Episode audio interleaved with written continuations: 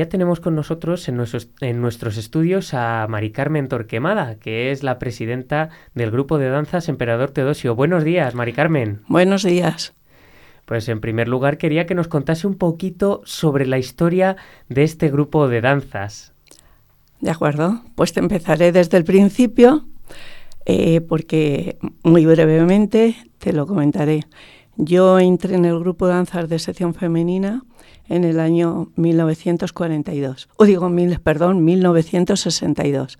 El grupo se inició en 1942, pero yo entré a participar en ese grupo para bailar en un concurso nacional que entonces se celebraba y, y fue mi primera actuación, además en el Teatro María Guerrero de Madrid. Y a raíz de ahí continué en el grupo, hicimos viajes, fue cuando estuvimos en Francia, después en Nueva York, lo voy a resumir porque si no es muy largo. Y en el año 66 me proponen en, aquí en Segovia como instructora para que sea yo la que dirija el grupo. Eh, tuve que hacer los, los cursos que hice en Madrid porque quien me lo tenía que ratificar si era instructora o no era Madrid. Madrid me ratificó, me nombró instructora y entonces fui, desde entonces fui la instructora más joven que había en España, de toda sección femenina. Desde el año 66 hasta el año 1977, que fue cuando la transición, pues estuve dirigiendo el grupo de sección femenina, viajando por el extranjero, presentando concursos. en, en ese intervalo, en el año 69, quedamos los primeros, siempre solíamos quedar clasificados.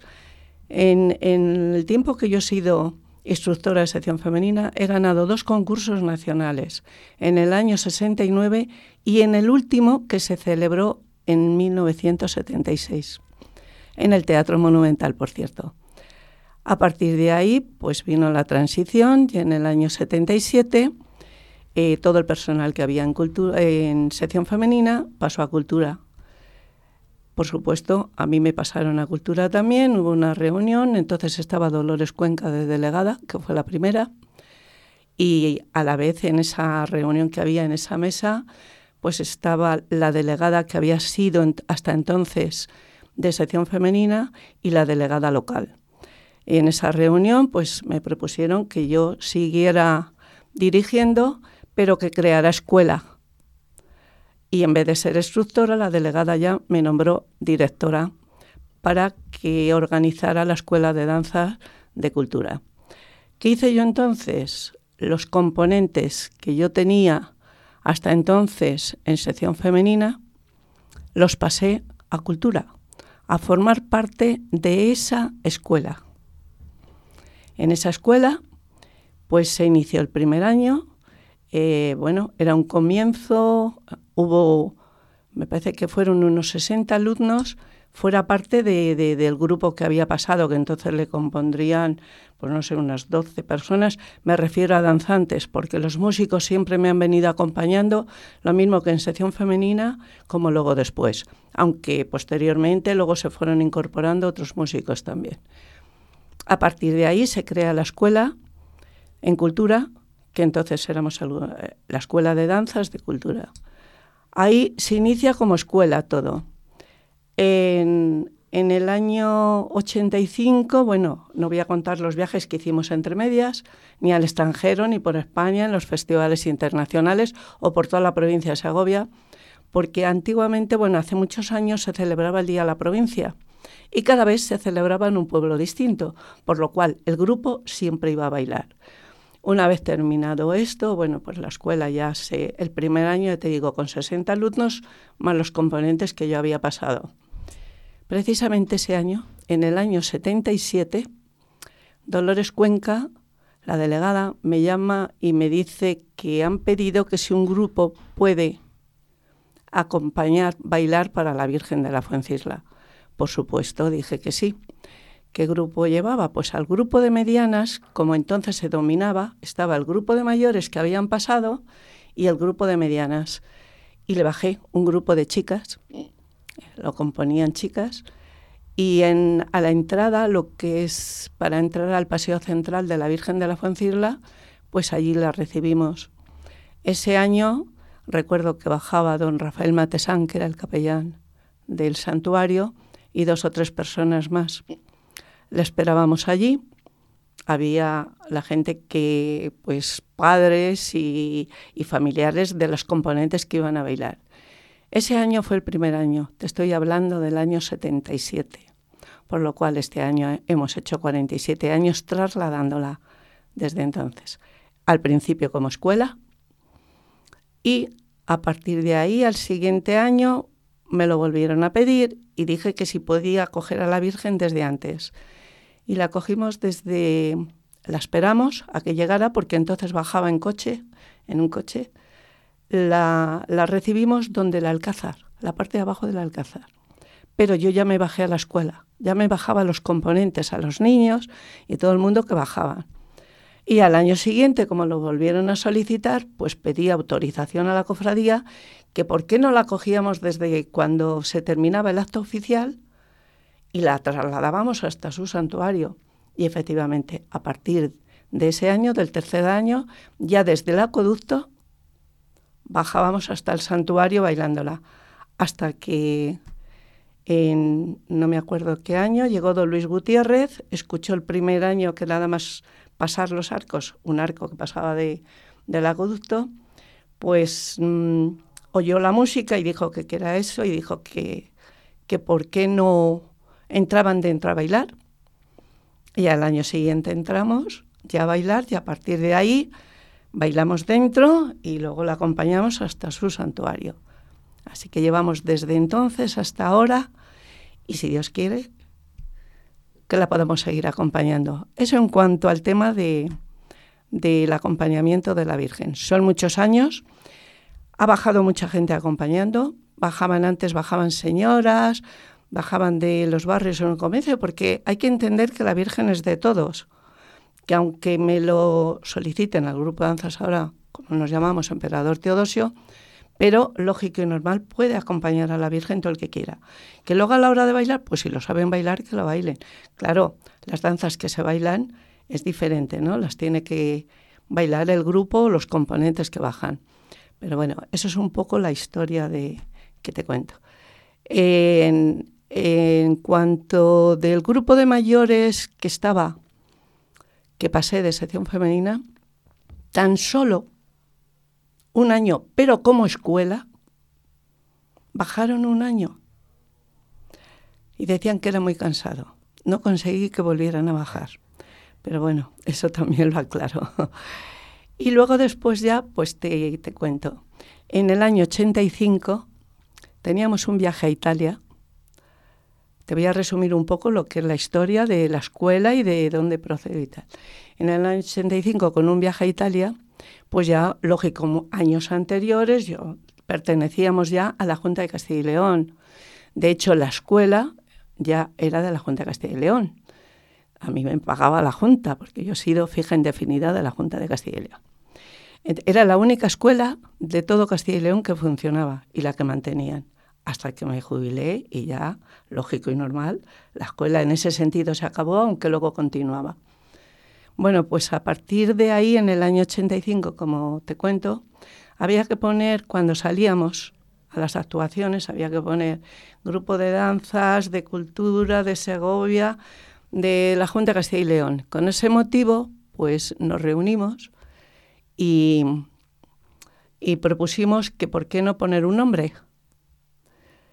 Y entre los nombres de los componentes entonces, surgió el nombre puesto, propuesto por Mariano Gómez Fernández, el nombre de la Esteba. Nos pareció muy bien a los componentes que estábamos allí, yo como directora y los demás eran todos componentes, pero con el grupo mayor, que te estoy hablando, que entonces ya de los que yo había pasado de sección femenina quedaban cuatro o cinco, el resto eran todos componentes de la escuela. Con ese motivo pues yo lo propuse al delegado de turno y lo aceptaron para ir a ese viaje. En el año 87, pues allí mismo, en Cultura, Eusebio de las Heras, para el grupo mayor se estaba utilizando, y ya no los mayores, sino para la gente que yo pasaba al grupo mayor, se utilizaba, para quien no lo tenía, la ropa que yo era responsable que se utilizaba en sección femenina. Hoy día está todo en el Museo Provincial de Segovia. Está toda la ropa allí ya, hace años ya, muchos años. Bueno, pues en ese año Eusebio de las Heras propuso que para que pudiera la gente del grupo ir reponiendo ropa y haciéndosela, pues que por qué no nos constituíamos en asociación el grupo mayor. Efectivamente, se constituyó, él preparó, aunque luego me parece que modificó los estatutos Félix, vamos, los rehizo para presentarlos, y a partir de ahí fue donde el grupo de danzas La Esteba no nos independizamos porque lo sigo dirigiendo yo. Esto te estoy hablando del año 87. Y además se sigue ensayando dentro, en el mismo sitio donde está la escuela, hasta que luego unos años después, pues ya eh, la asociación cogió un, local en San Millán y, y, ya, bueno, pues el grupo ya, porque no podían, donde la escuela sí y no se podía porque no había espacio. Bueno, eso es un poco, te resumo ahí en cuanto a ese tema. Unos años después, en el 2001, el jefe de, del Servicio de Cultura, Manuel García Serrano, dice que hay que poner un nombre a, a la escuela y al grupo. Y él mismo propone que se tiene que llamar, puesto que la sede que teníamos ya no era en el edificio de sección femenina, sino que era en el Emperador Teodosio, que por qué no poníamos el grupo de danzas, o sea, ponerlo Emperador Teodosio. Por supuesto, se hicieron ya los estatutos y a partir del 2001 es cuando somos asociación cultural dentro de Castilla y León de Cultura, somos asociación cultural y el grupo se llama, grupo mayor y la escuela se llama Emperador Teodosio. Te he resumido un poquito largo, pero te he resumido un poquito la historia. Ha salido todo de, la, de cultura, salió tanto la Esteba como el emperador Teodosio, puesto que además yo a la Esteba la he estado dirigiendo hasta hace aproximadamente unos 20 años, que por problemas personales tuve que dejar porque era mucho lo que yo tenía que trabajar y no podía con todo. Una trayectoria larguísima y una historia, la verdad que que muy interesante, ¿no? La que tiene el grupo de danzas. Efectivamente. Mm, yo le quería preguntar ahora sobre las actividades que tienen previstas eh, próximamente, las fechas. Bueno, pues mira, lo más ahora que tenemos, debido a, a mi, mis primeros años de sección femenina y acostumbrada a que tenía que presentar concursos, para primero ser una fase provincial y regional, si el jurado que recorría toda España, que iba siempre por todas las ciudades, nosotros competíamos a la vez con Castilla y León, la provincia, y Castilla y León, los que quedábamos clasificados pasábamos a Madrid. Yo tenía ahí esa historia de decir, ¿por qué no hacer un certamen? Puesto que los concursos de sección femenina eran distintos, no se pueden hacer como entonces, puesto que no sé cómo lo hacían pero todo tú ibas, viajabas con sección femenina y todo era gratuito. O sea, nadie tenía que pagar nada. Hoy día es diferente. Si viajas, los viajes te los tienes que costear tú. Bueno, pues eh, dije, ¿por qué no empezar con un certamen provincial de danzas?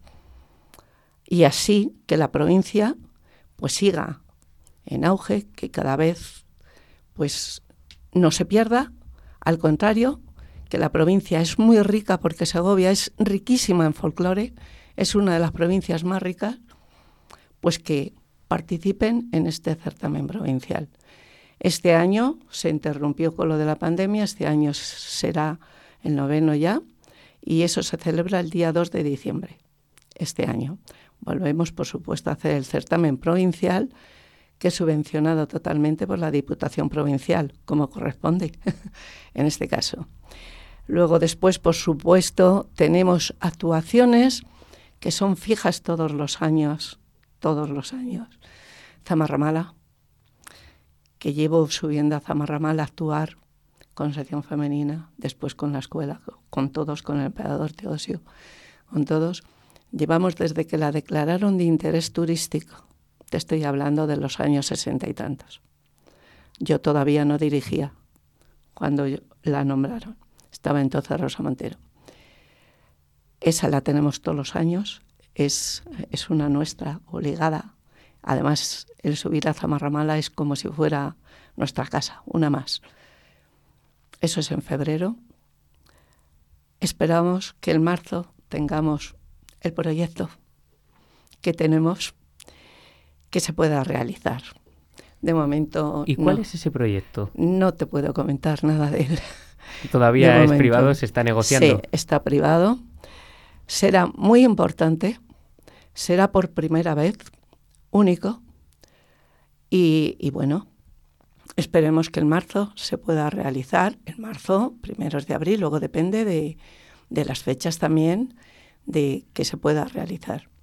Por supuesto, tenemos las actuaciones que normalmente te van saliendo, pues o bien en la provincia o en otras ciudades que te invitan y vas y tal, pero obligadas, digamos, nuestras, digamos que son las que tenemos no por obligación, sino con muchísimo cariño, que las llevamos haciendo muchos años.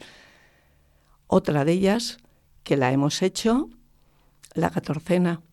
Este año, el día 3, ha sido, este año se ha celebrado en Santa Eulalia, pero llevamos muchos años, en septiembre se celebra la catorcenilla en Santa Eulalia y acompañamos al Santísimo en su procesión.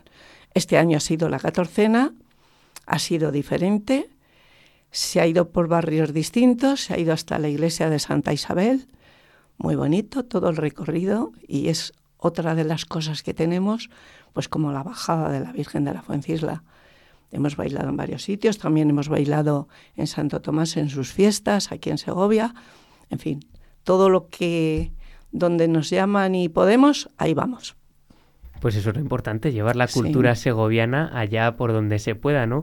Y ha hablado de dos cosas importantes. Uno es lo de la Virgen de la Fuencilla, la compañía. La más importante para el grupo de danzas Emperador Teodosio. Por supuesto, como segovianos, es la patrona de nuestra ciudad y también los viajes que han hecho, tanto internacionales como nacionales, que creo que cada vez es menos común por lo que me ha comentado, porque hay que costearlos, no, no hay certámenes eh, como antiguamente, ¿verdad?